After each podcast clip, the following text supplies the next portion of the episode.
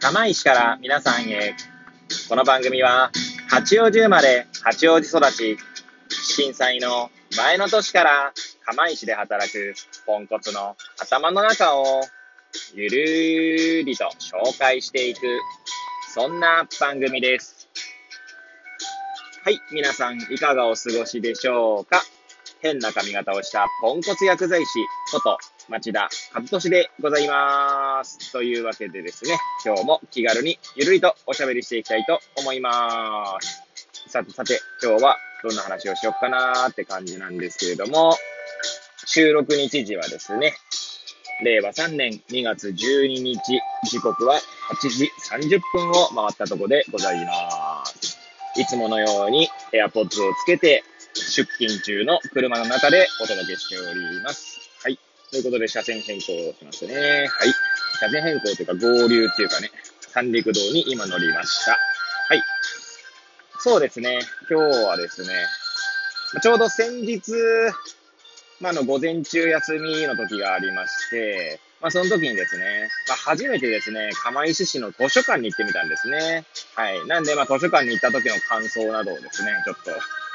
と語ってみようかな、なんて思います。はい。もしよければ最後までお聞きいただければ幸いでございます。はい。そうですね。いやー、図書館ね、私、釜石に10年いるんですけど、まあ、初めて行ったんですよ。はい。いや、図書館いいですね。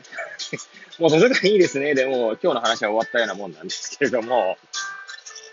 まあ、なんで行かなかったんでしょうね、図書館ね。なんかまあ確かにですね、まあ以前どっかの放送でも言ったかもしれないんですけど、まあ釜石という地域がですね、私今来て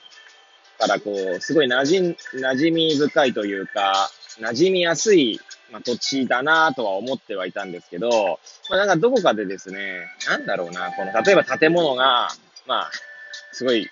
語弊のある言い方をすると、まあ、古臭いか新しいかどうかとか、まあ、そういうところでですね、では見てくれで判断したところがあるんじゃないかなと思うんですね。以前放送したやつだと、例えば、あの、グラウンドですね。はい、ラグビー、ラグビー場じゃなくて、まあ、その、釜石シーウェーブスの試合をする際のグラウンドについてもですね、まあ、見てくれの問題からですね、まあ、お話ししたことがあったかと思うんですけど、まあ、見てくれじゃないんですよね、やっぱりね。もちろん見てくれも、見てくれっていうか、まあ、その見た目ね、もう大切なんですけれども、まあ、実際行ってみると全然その景色が違うっていうところがありまして、まあ、図書館も今回ですね、初めて行ってみてですね、まあ、また利用したいなと思う感じでしたね。まあ、特にですね、中、中が、例えばインテリアがとても素晴らしいとか、そういう話ではないんですけれども、やっぱり図書館の、なんて言うんだろうな、あの本がずらーっと並んでてですね。で、まあ、なんだろう、その、以前本屋に久しぶりに行った時の話をしたかと思うんですけど、まあ、いろんな本が並んでいるので、まあ、興味をとか関心をくすぐられるんですよね。はい。なんでそういった意味でではですね、新しい本との出会いがあるっていう意味でも、まあ、本屋もしくは図書館っていうのはですね、やっぱ大切な場所だなぁなんて思いましたね。はい。まあ、アマゾンでね、本買うこともあるんですけど、アマゾンでこうレ、レコメンドっていうかね、あなたにはこれがおすすめですって出てきますけど、それはあくまで検索して、なんだっけ、まあ、自分がね、検索した傾向を、まあ、アマゾンでこう、まあ、汲み取っていただいた上での提案なので、まあ、つまりあくまで自分の関心から程遠いとこっていうのはなかなかこう、レコメンドで上がってこないんですよね。はい。なので、やはりそう、全然こう、知らない分野の本と出会える確率っていうのが、まあ、本屋もしくは図書館の方が大きいんじゃないかなと思いますね。はい。まあ、やっぱりこう当然 EC サイト、まあ、Amazon をはじめとしたそういうところは、まあ、便利なんですけれども、あくまでレコメンドもしくは自分が関心のあるものしか検索しないので、つまりそういうところしか発見できないんですよね。はい。なんで、まあ、またね、図書館には行きたいななんて思ってますね。はい。まあ、ちなみに図書館ではですね、私が先日本屋で購入した、えー、人の社会の起源は動物たちが知っているという本が、をか、まあ、たまたま購入しまして、で、まあ、それをですね、読んできたんですね。はい。まあ、なんで持ち込んだ本をほあの図書館で読むと。で、まあ、その図書館の本を読んだわけじゃないんですけど、まあ、それでいいなと思ったのは、まあ、一応この本、社会生物学とかのね、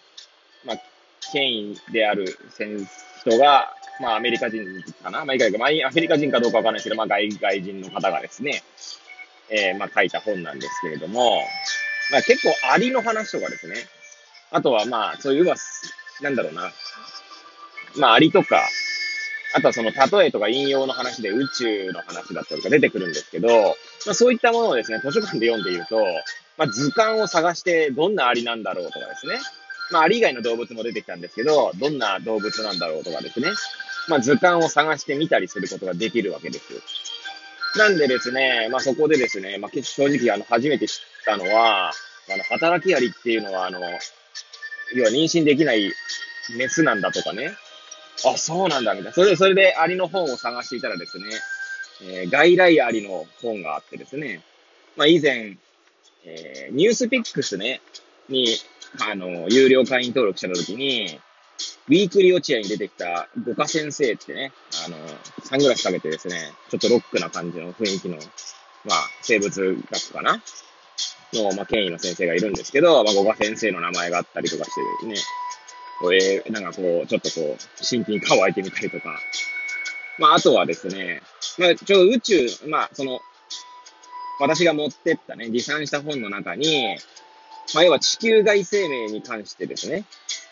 まあ、要は生命の起源を探るためにってことで、その地球外、まあ、例えば木星だったりとか、土星の衛星だったりとかですね。まあ、そういったところに、もしかしたら、えー、他の、なんだろうな、生命の起源を探るヒントがあるかもしれないみたいな、あのー、文言がありましたので、なんでちょっと宇宙、宇宙とかね、そういったところの、まあ、本棚に行ってですね、見てみたらですね、まあ、ちょうど最近読んだマルクス・ガブリエルさんの本の中でですね、マルス、まあ、マルチバース理論とかですね、紐理論とか、あんまりよくわかんないけど、そういった単語があったんで、まあ、その本があったわけですよ。まあ、随分分厚い本でですね、500ページ以上あったかな。なんでちょっとですね、今回は変わりなかったんですけど、はい。まあ、ちょっと機会があればね、読んでみたいな、なんて思いますね。はい。まあそういった形ですね。まあそれで、ちなみにその宇宙のところではですね、あの、木星の衛星の話だったかなとか、あとは土星の衛星の話をまあ調べるがてらですね、ちょっと木星ってどういう星なのかとか、まあ読んでみてですね、なんか木星のあの縞模様がなんでああいう風になってるのかっていうのが、まあ、よくわか、知らない、全然知らなかったので、私無知なんでね。はい。なのでですね、この本を、たまたま本棚で撮った、図書館の本棚で撮った本を読んでですね、まあ、土星の自転周期が早いらしいんですよね。確か10時間ぐらいだったと記憶してるんですけれども、まあ、その分ですね、要は、かなり早く回転してるので、まあ、いろんなこの星の中のですね、まあ、空気中のも、まあ、塵とかそういうもんなんでしょうね。こう舞い上がった上で、まあ、回るんですよね。その分、しましま模様に見えるって話があってですね、えー、そんな そんな理由があったのかと、まあ、初めて知りましたよね。はい。まあ、あと土星だったかと思うんですけど、最大の衛星タイタンの話とかね。タイタンだよって確かな。はい。まあ、そんなね、まあ、雑学っていうと、まあ、結構語弊があるかもしれないですけども、ちょっと面白い、面白いですね。やっぱ図書館でね、出会う本っていうのは。まあ、そう考えると図書館って大体どこにも、どこの市町村にもあるはずなので、あの、図書館を楽しめるっていうのはどこへ行ってもですね、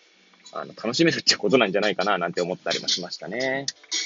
まあ、ちなみに今回ですね、あの、初めて行ってですね、まあ、本も借りてきたんですね。えっ、ー、と、化石の文化史っていうね、去年の12月頃出た本なんですけど、になってるんですけど、まあ、それを借りたりとかね。で、今ちょっと読み進めてますけど、結構面白いですね。化石の文化史。はい。まあ、ちょうどその人の社会の起源はうんぬんの本にもですね、あの、化石の話が出てくるくるので、なんか化石つながりでですね、なんかこう、ちょうど、たまたま手に取った本ではあるんですけれども、なんか、こう、知識がつながる感じがしてですね、いや、面白い、面白い出会いがあった図書館でのひとときでした。はい。というわけでですね、いつもよりぐだぐだ話してまいりましたけれども、最後までお聞きいただき、誠にありがとうございます。これを聞いていただいた皆さんが、より良い一日を過ごせますように、とお祈りさせていただいて、